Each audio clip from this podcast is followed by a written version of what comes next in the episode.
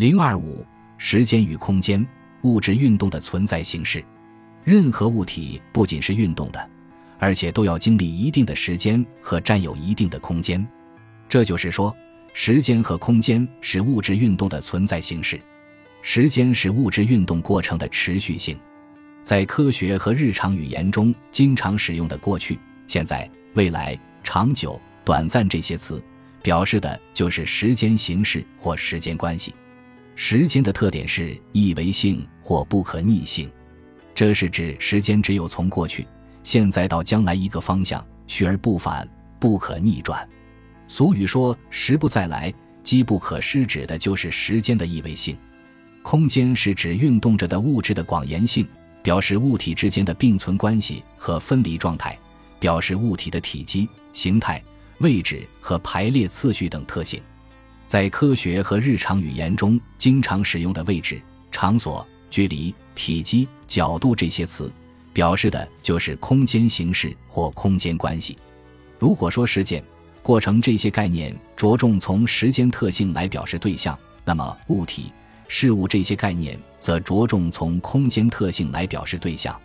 空间的特点是三维性，即任何物体都有长、宽、高三个方向。现实的空间都是三维空间。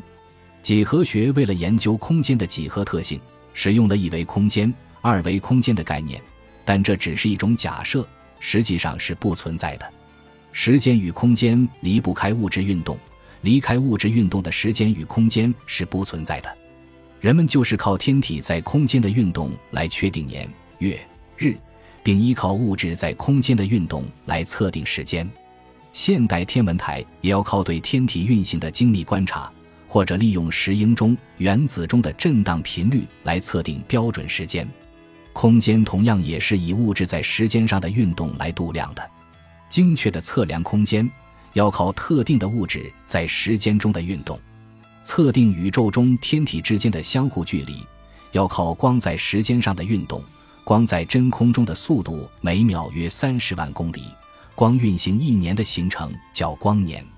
对普通长度的精微测量和对微观世界极小长度的测定，必须用电磁波，包括光波、X 射线等和其他基本粒子物质波的运动。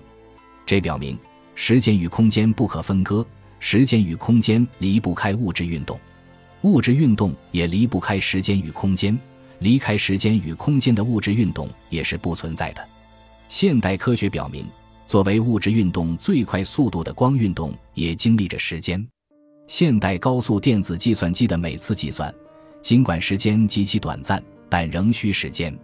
同样，物质运动也总是同空间相联系的。任何物体必然占有一定位置，有一定的体积和形态。现代科学不仅证明微观粒子有体积，而且能够测出它们的半径。当然，微观客体的位置是经常变动的，因而是难以精确测定的。但它只能存在于空间之中，而不可能是没有空间的运动。坚持时间、空间与物质运动不可分离的原理，就要反对形而上学的时空观。形而上学唯物主义把时间、空间与物质运动割裂开来，认为时间是和物质运动无关的绝对均匀流逝的纯粹的持续性，空间是和物质运动相脱离的绝对空虚的框框。牛顿的绝对时间和绝对空间就是这种形而上学时空观的典型代表。在牛顿看来，绝对的、真正的和数学的时间自身在流逝着，绝对的空间就其本性而言。是与外界任何事物无关，而永远是相同的和不动的。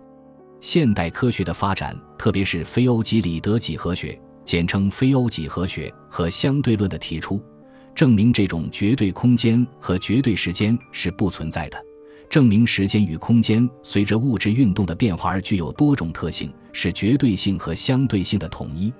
时间与空间的绝对性是指，作为物质运动的存在形式。时间与空间的客观实在性是不变的、无条件的，因而是绝对的。承认时间与空间的客观实在性，就必然要承认时间、空间存在的绝对性。时间与空间的相对性是指，时间与空间的具体特性受物质运动的具体特性所制约，随着物质运动的具体形式，具体特性的变化而变化是可变的、有条件的，因而是相对的。非欧几何学揭示了空间特性的可变性。例如，欧几里得几何学认为三角形三内角之和等于一百八十度，非欧几何学则认为三角形三内角之和可能大于一百八十度，也可能小于一百八十度。实际上，欧几里得几何学和非欧几何学在它们适用的范围内都是正确的，都是对运动着的物质的空间特性的反应。欧几里得几何学近似地反映了普通的地面空间的特性，非欧几何学则反映了天体运动的大尺度宇宙空间和微观粒子运动的小尺度微观空间的特性。爱因斯坦相对论揭示了时间的相对性。按照相对论。某一事件在时间上的先后顺序是确定的、不可逆的。炮弹总是先发射后落地，发射和落地不可能同时发生，更不可能先落地后发射。两个事件的同时性不是绝对的，而是相对的。同时或不同时，只有和运动着的物质体系联系起来才能确定。不同地点发生的两件事，如果在地面上看来是同时发生的，在高速运动的观察者看来则不是同时发生的。这就是说，同时的概念随着物质运动状态的变化而变化，没有不变的时间，没有绝对不变的同时性。物质客体尽管有其空间的广延性和时间的持续性，但在不同的物质体系中，空间广延的长短和时间间隔的快慢也不是绝对的，而是相对的。尺子的长度在不同的物质运动体系中是不一样的，运动速度越快。尺子的长度就变得越短，即空间的广延性或伸张性是随着物质运动的变化而变化的。同样，同一个时钟的时间间隔性在不同的物质运动体系中也是不一样的。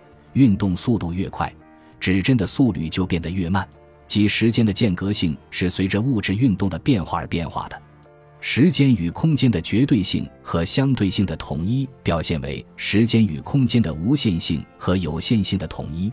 时间的无限性是指时间的一维持续性是无限的，永远不存在无时间的状态；空间的无限性是指空间的三维广延性是无限的，永远不存在无空间的状态。